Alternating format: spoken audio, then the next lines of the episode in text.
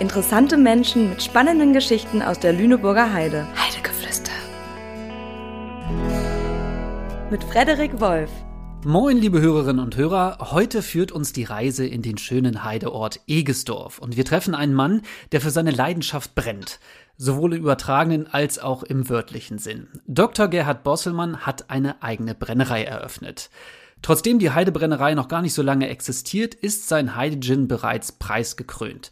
Ich freue mich, Sie kennenzulernen und sage herzlich willkommen bei Heidegeflüster, Dr. Gerhard Bosselmann. Ja, moin aus der Heidebrennerei. Ich freue mich. Wir sind zugeschaltet und ähm, äh, per Fernleitung sozusagen und bitten den Sound schon mal etwas zu entschuldigen, aber der Inhalt wird überzeugen, da bin ich mir ganz sicher. Herr Bosselmann, bei Doktortiteln bin ich immer etwas ehrfürchtig und frage deshalb, wie ich Sie während des Podcasts ansprechen darf. Ja, unbedingt mit Gerhard und Moin. Wir sind hier in der Heide und auf dem Land und da schnacken wir nicht so viel. Alles klar. Super, Gerhard, dann machen wir das so. Ähm, Entweder oder Fragen machen wir immer im Podcast und äh, damit würde ich auch gerne ähm, starten, wenn du den Spaß mitmachst. Klar, bin bereit. Nachteule oder Frühaufsteher? Beides. Beides. Okay, das ist ein Spagat. Telefonieren oder Nachrichten schreiben? Ah, reden. Reden ist besser, immer. Okay. Unter Wasser atmen oder fliegen können? Verbrennen können. okay. Diskutieren oder schweigen? Ah, schwer, schwer, schwer, schwer. Äh, schweigen. Okay. Bösewicht oder Superheld? Normaler Mensch. Okay. Riechen oder schmecken? Trinken. Tonic Water oder nicht? Kein Tonic Water. Nein, ist doch Quatsch. Äh, äh, Tonic Water dient der, der Durstlöschung. Und wenn man einen schlechten Gin hat, braucht man viel Tonic Water mit Gedöns. Und wenn man sich viel Mühe gibt beim Gin und die wundervollen Heidearomen aus der Rehrhofer Heide im Glas hat, dann braucht man eben kein Tonic. Daran erkennt man einen guten, weichen, runden Gin. Okay. Der Quereinsteiger im Brennereibusiness vom Bäcker aus dem Raum Hannover zum Brenner in der Lüneburger Heide. Wie kam das? Oh, ich bin schon immer Landmensch. Ich bin Landwirtschaftsmeister, Forstwirt, habe Landwirtschaft studiert und bin eigentlich ein, ein Landmensch mit Herz und Seele. Ich liebe die Heide. Ich meine das auch so.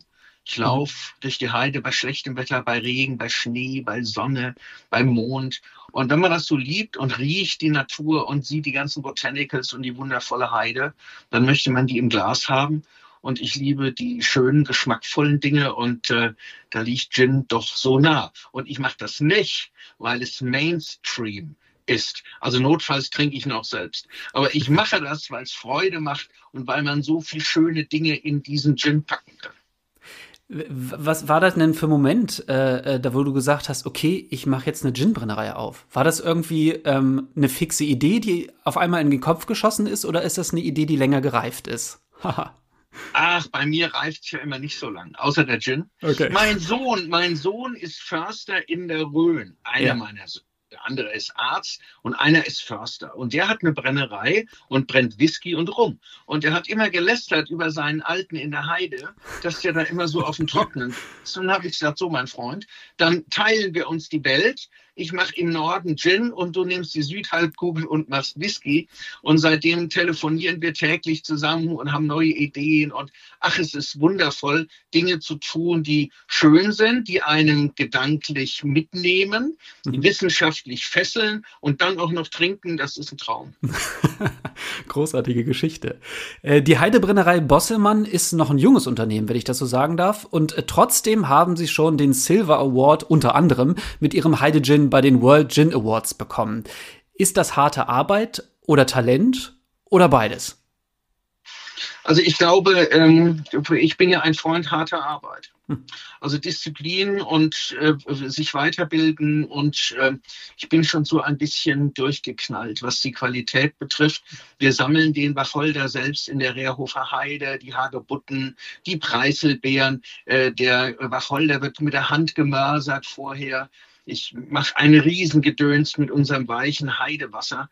Das ist einfach so eine Freude und ist eigentlich die Mischung aus Talent und, und äh, Hinwendung. Ähm, wir schnacken ja nicht so viel und ich will auch jetzt hier nicht so ein dickes Glas anstoßen. Aber vor acht Wochen wurden wir in London zu einer der zehn besten Gin-Brennereien weltweit gekürt.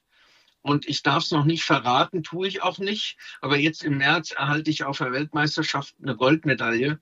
Und äh, in so einer kleinen, wirklich, wirklich kleinen Brennerei, die ist kleiner wie meine Küche. Und, und daraus äh, so ein Erfolg, das erwärmt das Herz. Das kann ich mir vorstellen. Du hast in deinem Imagefilm, ich war natürlich auch auf deiner Internetseite, ähm, gesagt, äh, dass du durch den Gin deine Seele wiedergefunden hast. Was ja impliziert, dass du sie irgendwann verloren hast. Stimmt.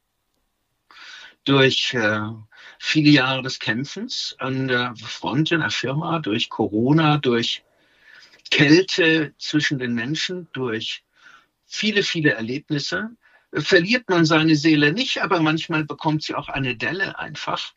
Und es ist so schön, wenn man durch die Natur streifen kann und daraus etwas Wundervolles herstellen und aber zur Ruhe finden. Und ähm, es gibt ein kleines Geheimnis. Immer wenn ich meinen Gin runterstelle, dann äh, höre ich Toccata und Fuge in D in Endlautstärke. Und äh, äh ich habe so, und äh, bei manchen Botanicals höre ich Helene Fischer, ah, das ist grenzwertig.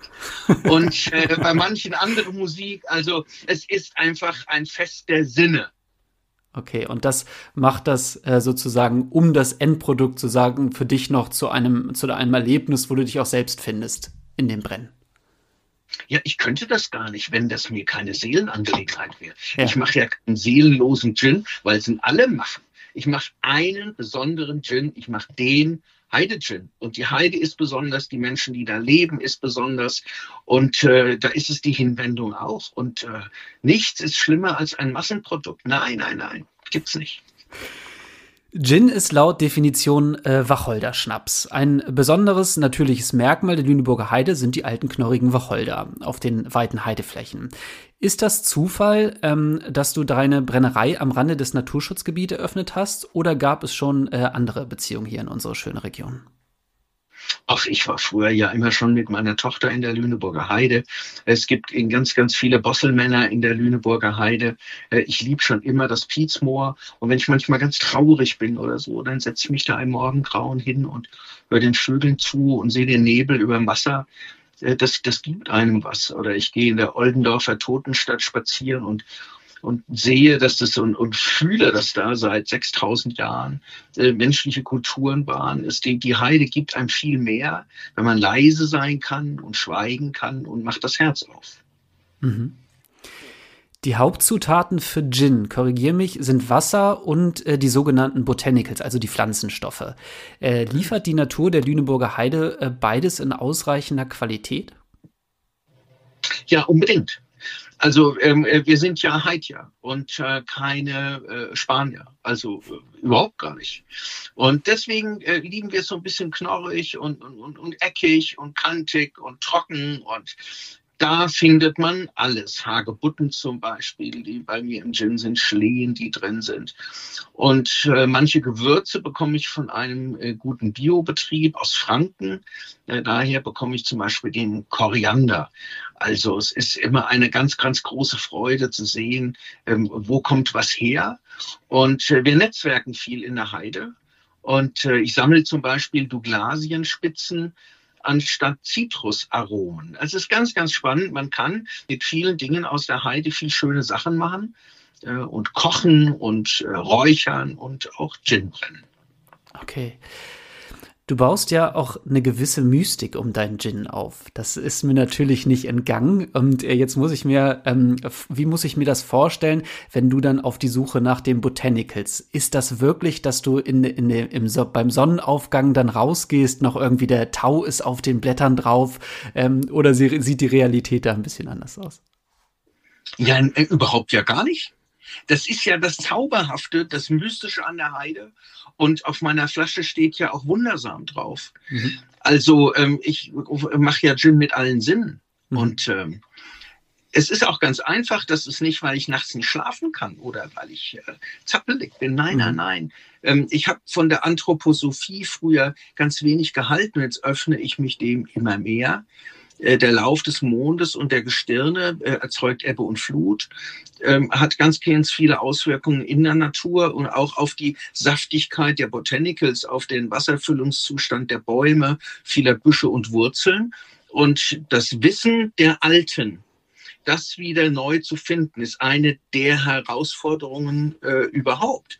Also deswegen ist, äh, ist das mystisch und ich mache das auch genau, genau so. Und übrigens, ich baue hier überhaupt keine Story auf.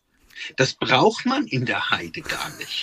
Die Heide ist die Story. Das ja. ist mir auch alles schon wieder viel zu modern. Ja. Wir müssen manchmal ein bisschen leise sein und zurücktreten und die Vögel hören und auch manchmal loslassen. Und es muss nicht alles High-Tech, High-Commerce und alles High-End sein. Mhm. Seid ihr so Wörter kennt der Hyde ja gar nicht. okay. Äh, Gerhard, die wichtigste Zutat äh, haben wir allerdings noch vergessen. Ähm, die Zeit. Warum ist die Zeit für einen guten Gin so wichtig? Ach, weil alles im Leben äh, eine Frage der Zeit ist. Es ist eine Zeit für die Liebe, eine Zeit zum Lachen, eine Zeit zum Sterben, eine Zeit zum Geborenwerden und es ist eine Zeit zum Ginbrennen. Und uh, it's all about time. It's, it's slow burning. Also ich brenne sehr, sehr langsam, weil das Ethanol braucht ja Zeit, die Aromastoffe zu lösen. Und viele Brenner sagen, das kostet mich so viel Energiekosten. Und ich achte überhaupt nicht auf die Kosten, sondern ich achte auf das Ergebnis und ich lasse mir einfach Zeit. Nur so wird ein Gin rund und weich und wollig, hat eine saubere Nachlaufabtrennung und hat ein wundervolles Herzstück und Aroma. Und da spielt doch Zeit um Gottes Willen keine Rolle. Mhm. Okay. Dann nimm mich doch mal bitte mit in so einen Brennvorgang. Äh, wie muss ich mir das vorstellen? Also, ähm, wenn du jetzt an deinen Brennmaschinen sitzt, was läuft da ab?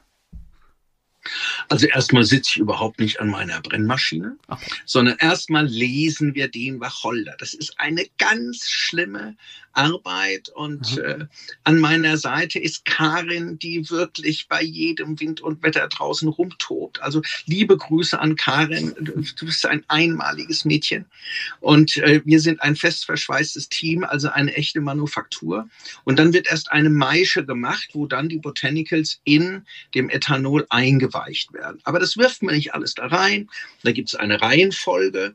Und ich habe alle Botanicals bei mir zu Hause auf der Treppe in Töpfe und Pfannen und Eierbecher und alle Näpfe, die ich so hatte, auf der Treppe aufgebaut und habe mal geguckt, wann hat welches Botanical seine optimale Aromaabgabe. Mhm. Das war eine im Leben harte Woche für Gerhard Bosselmann. Man war immer so ein bisschen beschwipst, aber es war so toll zu erfahren, nach wie vielen Stunden hat der Wacholder die beste Ölabgabe? Mhm. Nach wie vielen Stunden macht's die Hagebutte? Mhm. Ist die Johannisbeere schneller als die Preiselbeere? Mhm. Bringt es was, wenn ich eine Brombeere dazu tue? Muss das eine Waldhimbeere sein? Mhm. Und das ist das Spannende. Das ist wie eine, ein, ein, ein, ein Musikstück, es ist wie ein, ein Menuett. Das mhm. muss komponiert werden und die Instrumente müssen zusammenpacken. Da kippe ich nicht einfach was in eine Brennanlage rein. Mhm. Fürchterlich. Das ist das Ergebnis einer langen Tüftelei bei der Maische. Da stehe ich auch nachts auf, kipp da noch was rein und dann rühre ich da rum und mache und tu. Und dann wird's gebrannt. Okay, hast du dich in diesem Prozess auch verändert? Weil ähm, ich sage mal so, ähm, äh, Stoffe wahrzunehmen, Stoffe zu schmecken, sie zu riechen, ähm, braucht das ein Training oder, oder äh, kann, können das manche Leute, konntest du das sofort? Hast du dich da auch verändert und entwickelt? Naja, man wird ja immer subtiler, das ist wie beim Kochen. Mhm. Und ähm, nein, nein, nein, das ist eine, eine Schulung, aber es ist eine Schulung des Lebens und äh, durch die Heide zu gehen und äh, wenn der Tau morgens auf den Blättern liegt und in der Heide und oder es hat ganz schön geregnet, ein Sturm, die Heide riecht auch immer anders.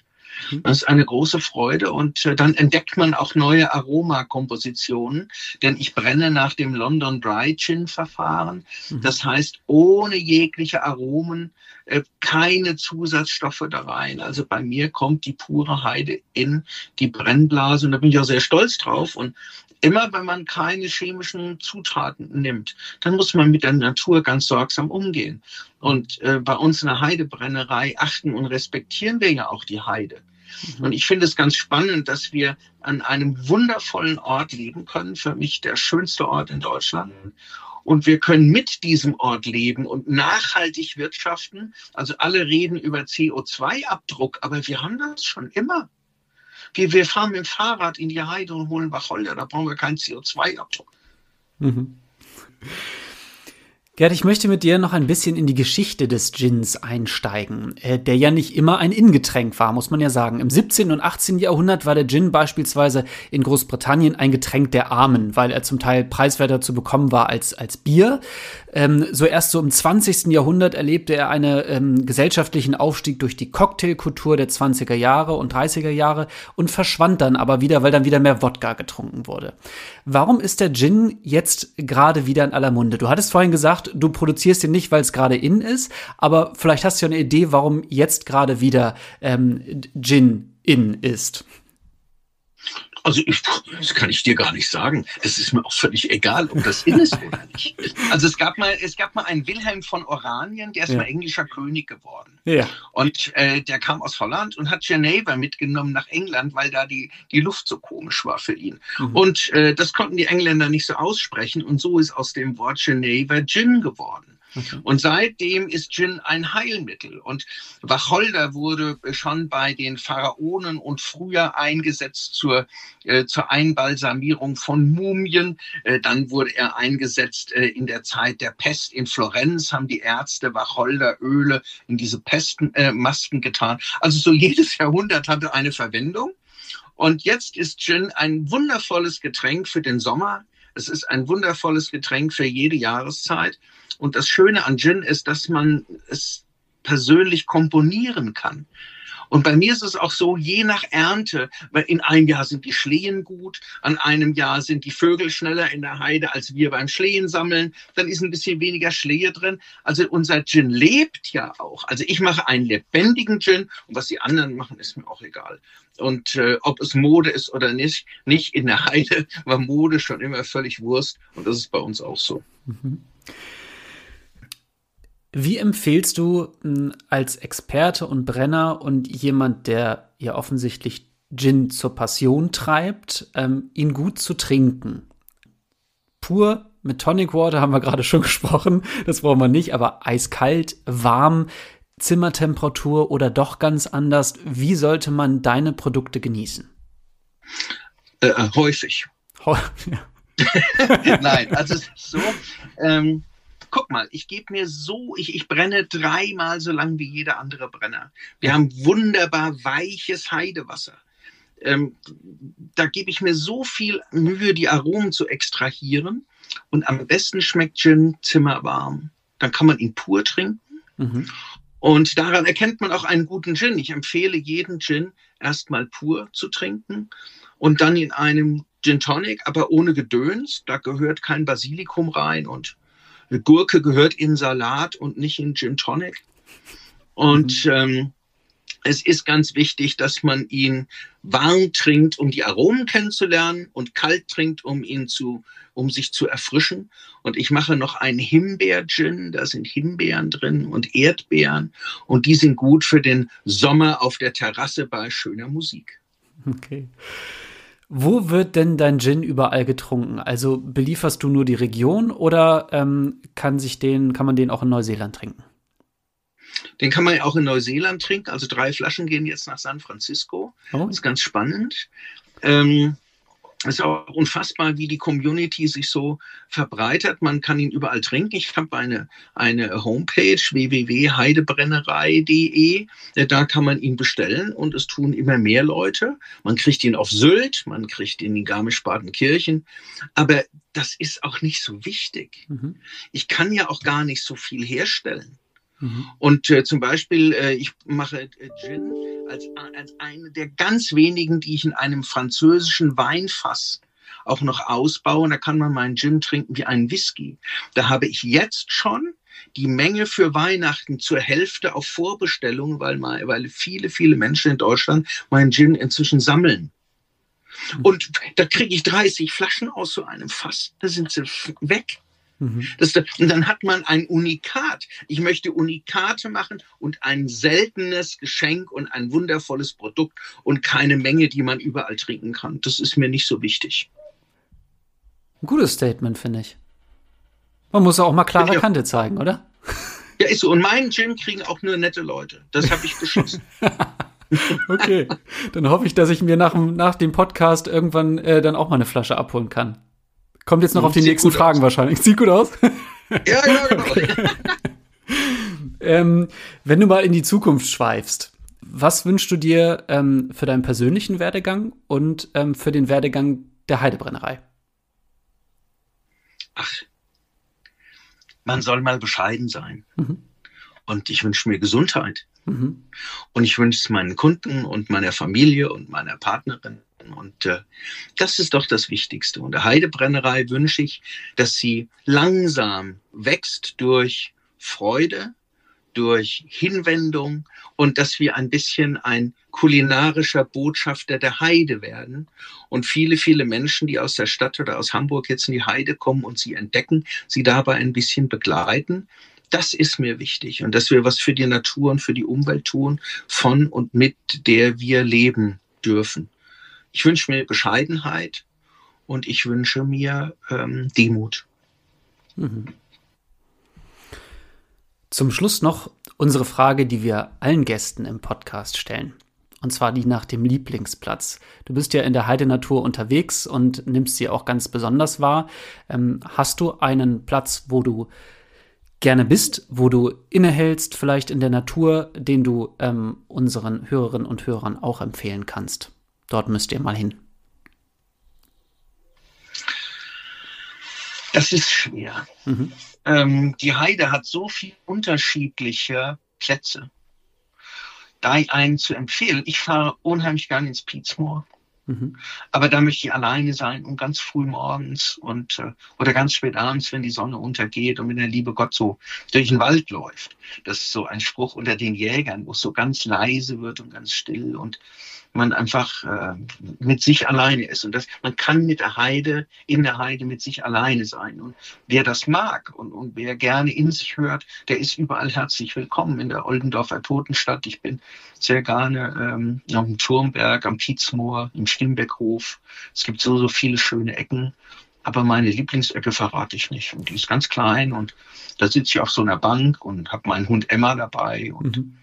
dann ist alles schön und ich teile die Freude an der Heide mit meiner Partnerin. Das ist das schönste Geschenk. Mhm. Wir beide lieben die Heide und äh, gehen wir Hand in Hand mal durch den Sonnenuntergang. Und dann ist alles schön. Und zu Hause trinken wir dann einen Gin und ein Glas Rotwein, machen Kamin an und dann ist das Leben ginvoll. okay, das ist schön. Ja, Gerd, wir sind schon wieder am Ende dieser Folge angenommen. Das war äh, großartig und vor allen Dingen ähm, ja so, so schnelllebig. Ähm, irgendwie könnte ich mich noch eine Stunde länger mit dir unterhalten. Ich bedanke mich auf jeden Fall ganz herzlich äh, für das interessante Gespräch mit dir. Und ähm, für alle, die mehr äh, in die Welt der Heidebrennerei eintauchen wollen, empfehle ich die Website www.heidebrennerei.com.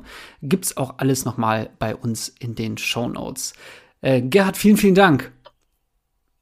Ich freue mich. Vielen Dank. Es war äh, ein sinnvolles Gespräch, ein, ein schöner Moment.